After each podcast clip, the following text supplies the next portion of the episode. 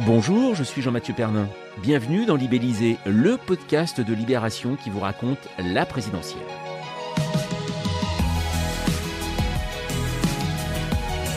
Alors déjà, merci pour votre écoute. hein. Vous avez été très nombreux à vous intéresser à l'épisode 4 de Libellisé portant sur notre enquête concernant la primaire des Républicains et la star de cette affaire, à savoir Douglas le chien. On l'adore. N'hésitez pas à continuer à commenter en nous écrivant sur libellisé. Vous pouvez même nous envoyer des notes vocales, donc n'hésitez pas. Un épisode 5, ça vous tente? Bah tant mieux. Alors c'est parti. La guerre est là. Un vent mauvais souffle à l'est de l'Europe. L'Ukraine est prise dans les mâchoires russes. La course à l'Elysée, qui nous animait jusqu'à présent, semble être totalement gelée. Et pourtant, il y a toujours un premier tour, le 10 avril, et un second, le 24 avril, mais il semble loin des préoccupations. Difficile de faire émerger d'autres thèmes, compliqué d'effacer son passé pro-Poutine. Tous les candidats semblent anesthésiés, enfin, pas tous, puisqu'Emmanuel Macron, chef de l'État, chef des armées, ayant le numéro de Vladimir Poutine dans son portable, est en première ligne. On l'a vu lors de son allocution de mercredi, et les sondages confirment son avancée dans les intentions de vote. Libellisé, épisode 5, Emmanuel Macron a-t-il déjà gagné l'élection présidentielle?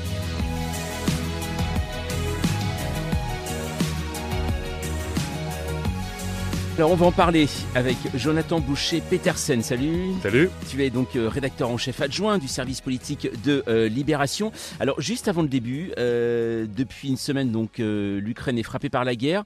Est-ce qu'on peut dire que la campagne électorale existe encore ou pas? Oui, elle existe, elle a, elle a par- elle a changé de nature parce que l'actualité a une nouvelle hiérarchie. Euh, on était quand même plutôt sur des questions de, euh, j'allais entre zémorisation du débat pendant les premiers mois, le- le- la question du pouvoir d'achat qui était en train d'émerger. Là, c'est sûr que les questions internationales, l'enjeu de la, la souveraineté et, euh, et- et plus largement les, les- les relations avec euh, les partenaires au sein de l'Union européenne est devenu un, un sujet majeur. Et puis on va également parler avec Charles Chaffanjon. Salut Bonjour. Alors toi, tu suis donc euh, Emmanuel Macron hein, pour euh, cette campagne présidentielle. Au moment où nous enregistrons, donc Emmanuel Macron n'est pas encore candidat, ça ne devrait pas tarder euh, normalement. Euh, comment est vue euh, cette crise ukrainienne justement chez les macronistes? Je ne vais pas dire le terme opportunité, mais est-ce qu'il faut s'en saisir pour être candidat? Euh, la question de s'en saisir pour être candidat, elle se pose pas vraiment comme ça parce que de toute façon, elle est là et de toute façon, il faut trouver une manière de l'aborder. Il y a, il y a un petit peu deux lignes. Il y a la ligne, euh, je dirais, un petit peu euh, libérée et décomplexée qui admet évidemment en off que oui, c'est une opportunité parce que depuis des mois, Macron théorise une campagne un peu au-dessus de la mêlée, mais ne savait pas trop comment s'en sortir pour ne pas descendre dans l'arène. Donc là, quelque part, l'occasion est toute trouvée puisqu'il il s'est présenté mercredi soir à 20h aux Français comme un président protecteur extrêmement grave, euh, finalement, dont ils ont besoin. Donc ça, ça c'est l'aspect décomplexé. Puis il y a- l'aspect un petit peu plus policé, j'ai envie de dire. Euh, je parlais notamment avec François Patria hier, qui est un sénateur soutien d'Emmanuel Macron, qui lui dit il ne faut surtout pas crier victoire trop vite. Au contraire, euh, ce n'est pas une opportunité, comme le Covid n'était pas une opportunité, d'autant plus qu'on parle de drame euh, humain. Donc ça, c'est la version vraiment plus policée et qui disent attention justement parce qu'à force de dire on a un boulevard, on a gagné, etc., il y a le risque potentiel d'une abstention massive. Et il ne faut pas oublier que face à Marine Le Pen, Emmanuel Macron, il a 10 points d'avance au second tour, euh, sans compter la marge d'erreur et de possibles accidents de campagne, euh, c'est pas énorme finalement. Alors quand on dit euh, Emmanuel Macron aujourd'hui, euh, quand on suit les sondages, euh, c'est facile pour lui. Est-ce que c'est le cas? Oui, c'est facile et le risque, c'est presque que ça paraisse trop facile. Ce que disait, ce que disait Charlotte, c'est qu'on a l'impression que le, le, le résultat est écrit d'avance et qu'il y aurait qu'à engranger et à juste formaliser et, et attendre que l'élection se passe. Là où on voit que c'est fragile, c'est que dans, dans la séquence diplomatique qui a précédé l'entrée en guerre de, de Vladimir Poutine, on a senti que là, il y avait potentiellement une, fragilité parce qu'effectivement, euh, Macron était s'agitait beaucoup avec en même temps des résultats assez, assez limités.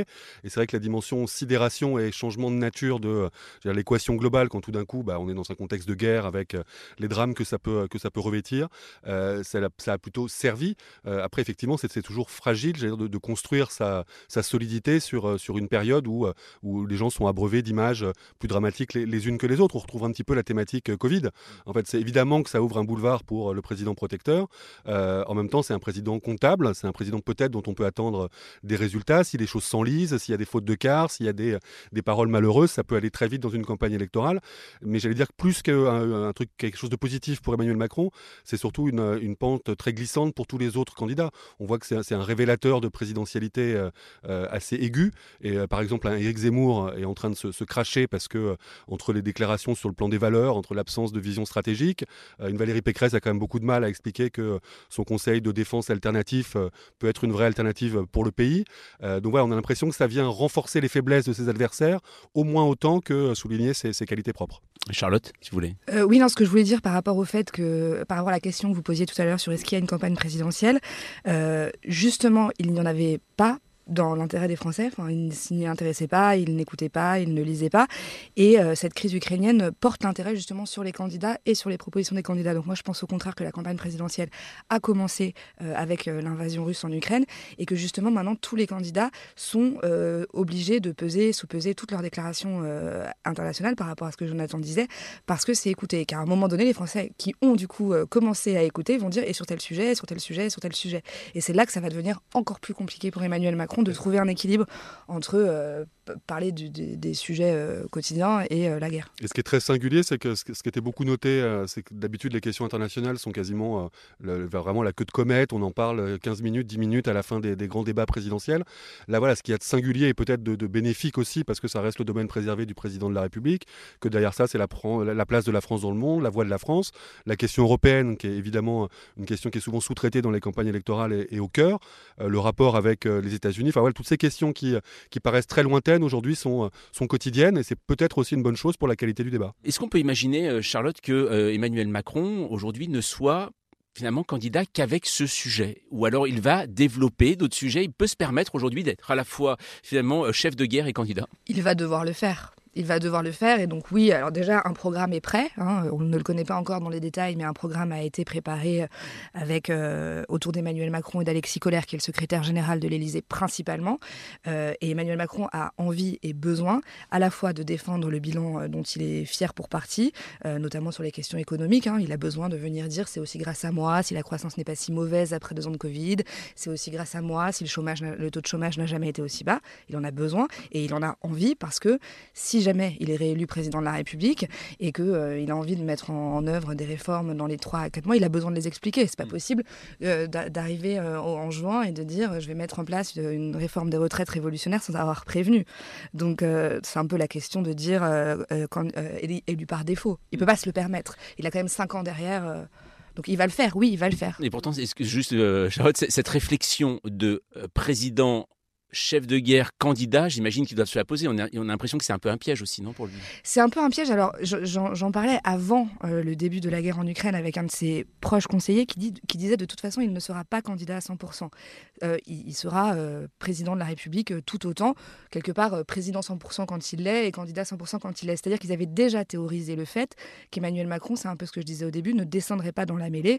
Il ne voulait pas faire de débat avec les autres candidats. Il veut bien faire des émissions où il passe successivement les uns après les autres mais pas se parler. Donc tout ça été déjà en fait théorisé. Ça va être renforcé par euh, l'aspect dramatique des événements forcément, mais c'est pas pour eux euh, quelque chose à improviser dans l'urgence. Il y avait déjà une espèce de, de, c'est pas vraiment de schizophrénie, mais de voilà de, deux personnages parallèles qui devaient évoluer pendant six semaines. C'est d'ailleurs pour ça qu'il avait prévu de se déclarer candidat tard. Alors peut-être pas aussi tard, mais parce que c'est une position qui n'est pas facile à tenir. Donc il fallait que ce soit euh, pas non plus sur trois mois. Quoi. Mais, ce qui est intéressant, c'est qu'à travers, évidemment, qu'il y, a la chronique quotidienne des combats, euh, le rapport de force avec Poutine, les sanctions, tout ça, mais à travers euh, cette séquence-là, il y a aussi la question de l'indépendance énergétique qui se pose, il y a l'enjeu de la souveraineté en termes de, matières premières, il y a la question de la défense européenne, enfin voilà, tous ces sujets, ils sont aussi au cœur de la proposition Macron. D'ailleurs, il va, il va s'en servir tout en jouant pleinement son rôle de, président du Conseil de, l'Union, avec un sommet à Versailles le 10 mars qui doit poser toutes ces questions-là avec les partenaires. Donc c'est vrai qu'il y, a une, il y a quand même quelque chose de consubstantiel entre ce qu'ils pouvaient aussi mettre sur la table en termes d'identité politique nationale et ce que euh, la crise vient mettre sur le devant de la scène actuellement. Alors, euh, quand on voit, il y avait un un meeting qui était euh, prévu à Marseille, notamment samedi. ça veut dire que ça a finalement été annulé. Est-ce qu'il pourrait ne pas y avoir de meeting du tout? C'est pas le projet aujourd'hui. Le projet aujourd'hui, c'est qu'il y ait bien des meetings un, deux, trois grands maximum. Donc à Marseille, ils n'ont pas abandonné l'idée. Un meeting à Paris, euh, la U Arena est, citée, euh, ils aimeraient bien, il y a 40 000 personnes euh, qui peuvent venir. Donc, donc aujourd'hui, il est prévu qu'il y ait des meetings dans la campagne d'Emmanuel Macron. D'accord, mais pour l'instant, on n'en parle pas en fait aux journalistes. Si, ils, en, ils disent qu'il y aura des meetings, c'est pas du tout un sujet tabou, simplement on ne connaît pas les dates. L'agenda d'Emmanuel Macron, depuis le début de la guerre, n'est pas connu. C'est-à-dire qu'il évolue tellement, même pas jour par jour, mais heure par heure, euh, via les coups de fil, les conseils de défense, euh, les, sommets en visio, en physique à Bruxelles, à Paris, qu'on nous prévient, euh, pour le coup, heure par heure de, son agenda. Donc prévoir un meeting de candidats alors qu'à à la seconde où on se parle, il n'est même pas candidat, dans une semaine ou dix jours, c'est infaisable pour eux. C'est vrai qu'on n'imagine pas des, des, meetings un peu extatiques comme il y avait eu en 2017, le c'est mon programme, les bras en l'air, le candidat des jours heureux. Enfin, voilà, tout ça, c'est quand même une dialectique qui est très difficile à, mettre sur la table dans un moment où la gravité, quand même, ça, s'impose à tous. Donc, est-ce qu'ils font le pari qu'il y aura une fenêtre euh, dans la dernière ligne droite pour quand même dire que c'est euh, un projet positif et que c'est une perspective non pas par défaut, mais qui peut permettre de susciter de l'adhésion euh, Ça, c'est le pari. après, voilà, c'est quand même difficile et on le voit pour les autres candidats, de, de faire des meetings qui ressemblent à des meetings euh, habituels avec une ferveur et euh, des ondes positives, parce qu'il n'y en a pas beaucoup des ondes positives en ce moment. Mais Charlotte, tu semblais pas d'accord avec ce que Si, si, non, non, je suis d'accord que ça va être difficile, mais par contre, ils ont toujours le projet de le faire, ça c'est clair. Emmanuel Macron avait euh, prévu un discours de candidat pour se projeter dans la France de 2030, puisqu'il avait sorti déjà son plan d'investissement France 2030. Il voulait, face à Éric Zemmour, face à Marine Le Pen, avoir un discours de, progrès positif, optimiste, face au déclin, face au repli, face à la peur, donc ouvert sur le monde, etc. Ça, il n'est pas question pour eux de l'abandonner. Et c'est pas parce que euh, il y a la guerre en Ukraine qu'Emmanuel Macron va dire aux Français euh, c'est la fin du monde euh, et il n'y a pas d'avenir possible et heureux pour vous. La seule question, ça va être de trouver le bon moment pour le dire, le ton juste et l'équilibre. Mm. Mais ce discours-là, il n'est pas abandonné pour eux. Oui, on se souvient d'ailleurs de Gabriel Attal qui avait dit à propos de la campagne que c'était une campagne de mort-vivant, donc dans le côté positif finalement qui serait possible aussi, dans le côté jours heureux pour reprendre ton expression. Non, non mais ça, c'est probablement après, c'est dans la tonalité pour, pour en parler c'est vrai qu'on imagine plus que ce sera euh, la réaffirmation des valeurs. Ça, c'était quand même un des seuls candidats, voire le seul candidat qui faisait euh, applaudir l'enjeu européen, en tout cas le, drapeau européen dans la campagne de 2017. Donc il y a une filiation euh, à trouver sans, aucun problème. Après, c'est vrai qu'on n'imagine pas que la, réforme des retraites va être au cœur des débats, ou en tout cas, ça va être difficile de, mettre, tout ça en branle. De la nécessité de transformer le pays, c'est vrai que dans un premier temps, c'est de la nécessité d'accueillir les réfugiés. Donc c'est vrai quand on voit comment Éric Zemmour est en train de se cracher sur cette question-là, comme on voit Gérald Darmanin faire un virage à 180 degrés en ouvrant les bras aux, aux, réfugiés euh, ukrainiens aujourd'hui. Euh, il y, aura de l'humanité dans cette campagne, ça on peut, on peut l'imaginer. Après, l'idée simplement qu'on est dans une transformation nécessaire pour faire de la France euh, la Startup Nation de 2022, on risque d'avoir une tonalité un petit peu différente. Est-ce que d'après vous, le déclenchement de la guerre en Ukraine a créé finalement un nouveau clivage? Euh, aujourd'hui dans, cette campagne euh, électorale Justement, c'est toute la question de l'élection d'Emmanuel Macron en 2017, justement de redéfinir les clivages. Je ne pense pas qu'il y ait un nouveau clivage, je pense que les clivages se redéfinissent depuis plusieurs années déjà. Et Emmanuel Macron l'avait théorisé en disant c'est plus la droite et la gauche, maintenant c'est euh, la mondialisation et le nationalisme, les pro-européens et les anti-européens.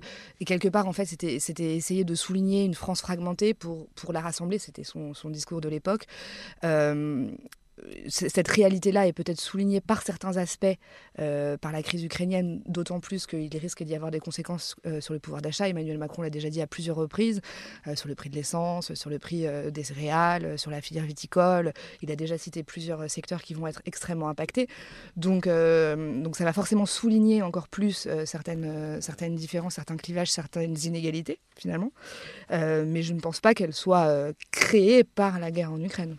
Après, ce qui est intéressant, c'est ce qu'on on entendait dans donc la prise de parole de Emmanuel Macron mercredi, c'est qu'un des principaux crédits qui lui est fait pour la crise sanitaire, c'est quand même l'idée que le quoi qu'il en coûte a été euh, une sorte euh, de, virage à 180 degrés qui a sauvé l'économie française, donc qui était très très loin du, rigorisme budgétaire qu'on pouvait entendre dans son camp, et avec le plan de résilience qui est remis sur la table en disant je ferai ce qu'il faut pour protéger, et c'est une des dimensions du président protecteur. Ça vaut pour le côté avoir une défense européenne, une défense nationale de, de qualité, et ça vaut évidemment à l'échelle individuelle sur dans votre existence on va être le plus possible à vos côtés avec, avec l'argent public. Donc c'est vrai qu'on est dans quelqu'un qui aura dépensé dans des circonstances exceptionnelles plus que tous les présidents de gauche réunis ces 30 dernières années. Est-ce que par rapport à sa position en Ukraine, aujourd'hui c'est possible de le critiquer Emmanuel Macron finalement quand on est candidat à la présidentielle, quand on, on veut aussi s'imposer dans cette course à l'Elysée, c'est possible de le critiquer? Est-ce que ça n'a pas pris finalement le dessus la guerre en Ukraine? Bah, Là, dans cette semaine, oui. Mm. Euh, dans les jours qui viennent, sans doute, euh, à un moment donné, il va falloir euh, que les oppositions, pour elles en tout cas, se mettent à le critiquer. Donc oui, je pense que ce sera possible de le critiquer. par ailleurs, pendant deux ans, on a parlé absolument et strictement que du Covid, mais ça avait un impact tel sur la vie quotidienne des Français que c'était difficile de faire autrement puisqu'on était confinés, sous couvre-feu, masqués, vaccinés, c'était immédiat. Là, la France n'est pas en guerre. Euh, d'ailleurs, Emmanuel Macron a rappelé hier qu'on n'était pas en guerre contre la Russie pour quand même remettre un peu les choses, mais la France n'est pas en guerre. Les Français ne vivent pas une situation de guerre dans leur quotidien et ils vont avoir envie à un moment donné de retrouver euh, un petit peu euh, les débats nécessaires pour, décider pour qui aller voter. C'est-à-dire qu'aujourd'hui, les gens ne savent pas pour qui voter en majorité. Donc euh, oui, je pense que les oppositions, en tout cas je leur conseille, si j'étais conseillère en communication, vont, euh, je, leur souhaite, critiquer à un moment donné Emmanuel Macron, sinon c'est même pas la peine d'organiser l'élection.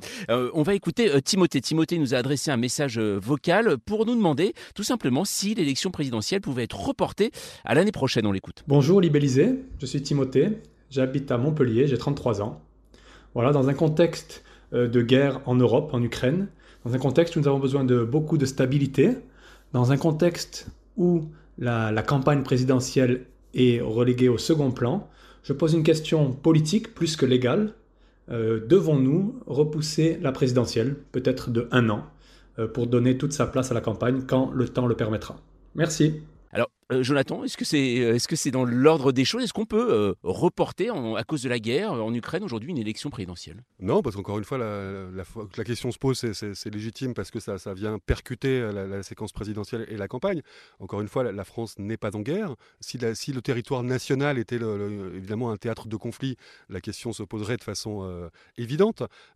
Si on a voté pendant le, le, Covid, qui pour le coup impactait la vie quotidienne de façon beaucoup plus concrète des électeurs, enfin des Français, des électeurs, oui, euh, non, ah, bah, en l'état, il n'y a, aucune raison que, l'élection en tant que telle soit, repoussée. Ce qu'il faut juste espérer, et ça c'est une responsabilité collective, c'est que la campagne, avec les débats légitimes qui peuvent se poser au-delà des circonstances du moment, euh, quel modèle de société, quel projet pour les cinq prochaines années, voilà, que ce soit pas juste une campagne d'enregistrement et que ce soit une campagne où quand même les, grands débats qui intéressent les Français, euh, voilà, les Français, les, les, sujets n'ont pas été réglés parce que l'Ukraine prend toute la place.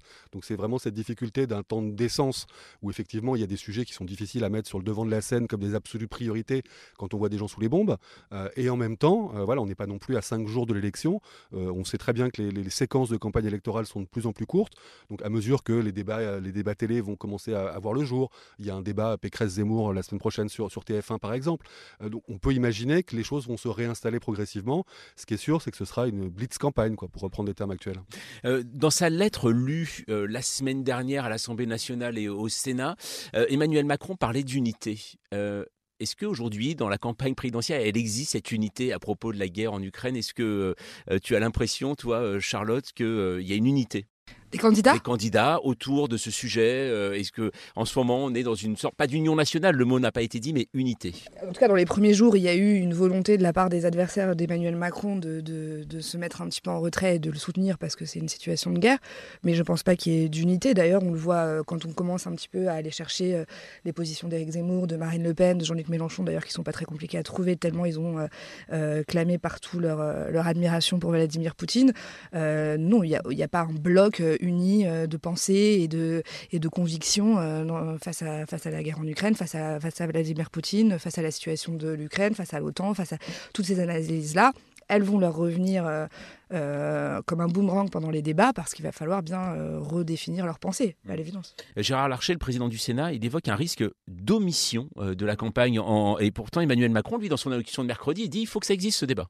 Oui, oui, eux, ils ont peur vraiment, c'est ce qu'on disait. Et Bruno Retailleau, pour Valérie Pécresse, l'a dit aussi, d'une campagne euh, voilà, dire acquise d'avance et d'un simple enregistrement d'un état de fait, euh, ce qui poserait la, question, non pas de la légitimité de l'élection, parce que ça, à partir du moment où elle se sera tenue, euh, le gagnant en sera légitime, mais de, du socle politique et de cette France fragmentée. C'est-à-dire qu'on peut tout à fait, Emmanuel Macron l'a démontré en 2017, prendre le pouvoir avec 23, 24, 25% du corps électoral. En revanche, rassembler le pays derrière un projet qui euh, collectif, ça c'est encore autre chose. Donc c'est vrai que si en plus il n'y a pas eu le débat et que c'est simplement ce socle qui a un petit peu évolué sur le plan de la structure électorale, mais qui reste à peu près dans des étiages euh, qui représentent quoi un quart des votants, avec une abstention qui risque d'être plus importante que la fois précédente, dans un pays où, euh, où quand même les, camps sont très polarisés. Ça, ça, ça, s'augurer cinq mouvements de gilets jaunes et, et trois mouvements sociaux type réforme des retraites. Donc c'est vrai que ça, ça, permet de, ça permet de passer le cap de la réélection. Est-ce que ça permet d'installer la capacité à transformer le pays. Euh, c'est pas sûr. Après, il y, a quelque chose d'amusant, enfin d'intéressant dans les sondages en ce moment, c'est qu'il y a eu, il y a aussi cette idée du, président empêché, du fait que la révolution Macron, en tout cas que le projet Macron, a été percuté par les, circonstances, donc d'abord sanitaire, aujourd'hui plus guerrière, et qu'il y a quasiment une forme de, logique euh, à dire, bah voilà, on l'a pas eu le quinquennat, euh, donc il, faut, il faut que d'une certaine manière il ait lieu hein, maintenant que les choses sont apaisées. Ça, c'était une petite musique post-Covid. C'est vrai que si on rentre dans des temps un peu tragiques de, guerre et de tension avec Vladimir Poutine qui peut durer euh, au-delà des six jours. On a l'impression que ça fait euh, des semaines qu'on est en guerre, ça fait même pas une semaine. Donc on n'est pas en guerre, hein, je, on, rappelle que, la, guerre se tient plutôt. Euh, Charlotte, c'est une crainte aussi ça dans le quand Macron, euh, la légitimité finalement euh, aujourd'hui, c'est-à-dire on, sait très bien que ce procès lui avait été fait déjà lors de sa première élection. Là, le fait s'il n'y a pas de débat, s'il y a une élection entre guillemets euh, facile, est-ce qu'en effet, comme le dit Jonathan, c'est pas, il va pas y avoir un problème de légitimité derrière? Non, la question de la légitimité d'Emmanuel Macron n'est absolument pas un sujet dans son camp. Au contraire, c'est vrai que moi je me souviens de la fin du mandat de François Hollande. Alors bon, il ne s'est pas représenté, mais où il n'y avait quasiment plus de respect en fait, même ce terme-là, quoi. Euh, là, aujourd'hui, c'est pas ça du tout. Ils ont une grande fierté, une grande admiration pour leur président qui, euh, globalement, a protégé le pays pendant le Covid, protégé, euh, commence à protéger l'Europe de la guerre. Donc, il y a un vrai sentiment de, fierté, aussi un peu un sentiment de compassion par rapport à ce que Jonathan disait. Oh, le pauvre, il n'a pas eu son mandat, il n'a rien pu prouver. donc, finalement, redonnons-lui une chance. Enfin, une chance 50 plus. Euh, mais, euh, mais par contre, ce qui est vrai, c'est ce que je disais tout à l'heure, ils ont envie, euh, quelque part, d'en découdre pendant cette campagne et que Emmanuel Macron, d'autant plus qu'il le trouve très bon en campagne et très bon en débat, montre un peu ce qu'il a dans le ventre au-delà de, de, du quoi qu'il en coûte, ce qu'on retiendra du Covid et, et, de, et du président chef de l'Europe qu'on retiendra de la guerre. Mais il aurait tout intérêt à ne pas être élu face à l'extrême droite, encore une fois, parce que c'est ça qui rend compliqué le, un rassemblement, j'allais dire, serein de deuxième tour. Si on est simplement dans l'idée euh, je suis le rempart face à la bête immonde, on sait très bien qu'électoralement c'est efficace, mais c'est vrai qu'un débat, euh, euh, que ce soit face à Valérie Pécresse, que ce soit face à Jean-Luc Mélenchon, qui sont deux options pas absolument privilégiées aujourd'hui, mais en termes d'intérêt démocratique ou de mise sur la table de, vrais clivages au-delà du bien et du mal, ce serait évidemment plus intéressant. une chose, Jonathan, à propos de cette, cette campagne, cette étrange hein, campagne, on voit qu'on a l'impression qu'on qu'on assiste en ce moment à qui sera le plus ukrainien. Hein, euh, et on le voit notamment aussi à gauche avec euh, Anne Hidalgo et euh, Yannick Jadot qui ont trouvé un moyen de taper sur Jean-Luc Mélenchon, alors là, d'une manière assez violente. Hein. C'est symptomatique et c'est sûrement une partie du, drame de la gauche où, l'enjeu est de savoir comment, dans des vases communicants, vont se répartir le très faible nombre d'électeurs. Donc c'est vrai qu'ils ont eu peur d'être ensevelis par la dynamique vote utile qui commençait à se mettre autour, à se mettre en place autour de, Jean-Luc Mélenchon. Et c'est vrai qu'il y a quelque chose d'un peu sidérant et d'un peu navrant à se dire que la principale urgence pour euh, une Anne Hidalgo ou un Yannick Jadot, euh, c'est pas tant d'avoir un message pour le pays que d'avoir un message pour le petit microcosme de gauche en disant euh, ah regardez c'est l'occasion pour nous de récupérer deux à trois points. donc c'est je pense que ça tire pas du tout le, débat vers le haut. c'est tout à fait légitime de pointer pour un Yannick Jadot les différences qu'il peut avoir sur les questions européennes, sur les questions internationales. Mais c'est vrai qu'il y a une espèce de, on a l'impression qu'on attend plus au tournant son voisin quand même, ou en tout cas quelqu'un avec qui on partage plus qu'avec le camp en face. Euh, sachant voilà, peut-être que les circonstances où, euh, Emmanuel Macron n'était pas encore dans l'arène, où euh, Valérie Pécresse n'avait pas besoin de grand monde pour, j'allais dire, prendre le toboggan de la, défaite toute seule, ça a tendance à, pousser la gauche à se regarder le nombril, ce qui est sûrement un de ses principaux problèmes. Il y a juste un truc que je voulais dire, c'est ce qu'il y a d'assez symptomatique pour tout le monde, c'est qu'en gros, personne ne croit en ses chances. Et donc fondamentalement, une fois qu'on se dit pas qu'on joue quelque chose qui pourrait être une présence au second tour, et même pour ceux qui sont au second tour, les écarts sont quand même suffisamment forts avec Emmanuel Macron pour que euh, l'optimisme ne soit pas un, signe de lucidité absolue, euh, ça pousse effectivement à, dire, à faire les comptes dans son propre camp, à se poser la question du leadership à l'intérieur de la gauche, de jouer déjà euh, la question des législatives en creux. Voilà, toute chose qui quand même mobilise pas tellement les électeurs de gauche. Et il y a d'ailleurs une partie qui continue à se dire, bah moi mon option ça reste Macron. Hein. on l'entend ça, justement ces électeurs de gauche chez Macron, on les vise aussi? Il y en a déjà.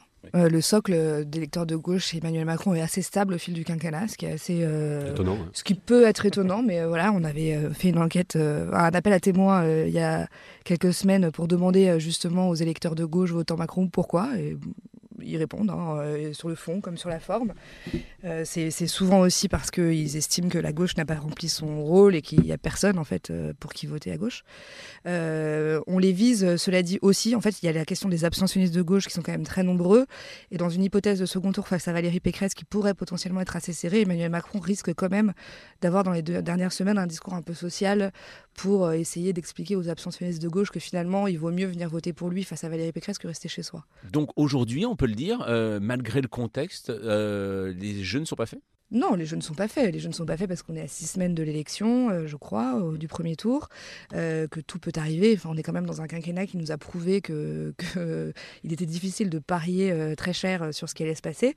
Donc, je ne pense pas que les jeux soient faits. Cependant, pour qu'un autre candidat qu'Emmanuel Macron l'emporte, il faudra un concours de circonstances, à mon avis, assez assez fort. Oui, si on pense à ses deux prédécesseurs, que ce soit Nicolas Sarkozy euh, en 2012 ou que ce soit euh, François Hollande dans l'incapacité de se, représenter en 2017, on peut quand même dire qu'il aborde le scrutin dans des circonstances particulièrement euh, instables avec la, crise avec l'Ukraine, mais dans une équation politique qui est quand même, non pas confortable parce que ça, ça l'est jamais, mais qui laisse augurer en tout cas une victoire comme étant le, scénario le, plus, le, plus crédible. Aujourd'hui, quand on interroge les Français, et c'est bien ça aussi, l'enjeu d'une élection, c'est aussi de, créer une forme d'incertitude, de suspense, de dire qu'il y a quelque chose à jouer. C'est quand on, a, quand on, quand on voit les, blocs, euh, il y a une écrase, trois quarts des Français considèrent que cette élection est déjà pliée, que Macron va être élu.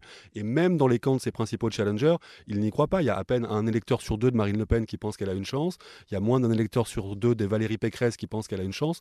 Voilà, tout ça, c'est assez démobilisateur, euh, a fortiori quand on a une candidate comme Valérie Pécresse qui enchaîne les, sorties de route, les faux pas, euh, voire les, sources de sarcasme. Mmh. Bon, bah écoutez, en tout cas, on va se revoir euh, prochainement hein, pour parler sûrement, cette fois-ci, Charlotte, hein, d'Emmanuel Macron, candidat véritablement. Peut-être. Oh, il sera toujours président. Hein. Ce sera candidat président et plus président candidat peut-être. C'est la fin de ce cinquième épisode de Libellisé. Merci Charlotte, merci Jonathan. Avant de se quitter, message toujours très important. Si ce podcast vous a plu, n'hésitez pas à vous abonner. Vous pouvez le faire sur Apple Podcast, Deezer ou Podcast Addict et c'est la bonne façon de ne rater aucun épisode. N'hésitez pas à nous mettre 5 étoiles, on compte sur vous. Si vous voulez participer, on attend vos messages et notes vocales dans notre boîte mail libellisée à libération.fr. Nous, on se retrouve jeudi prochain.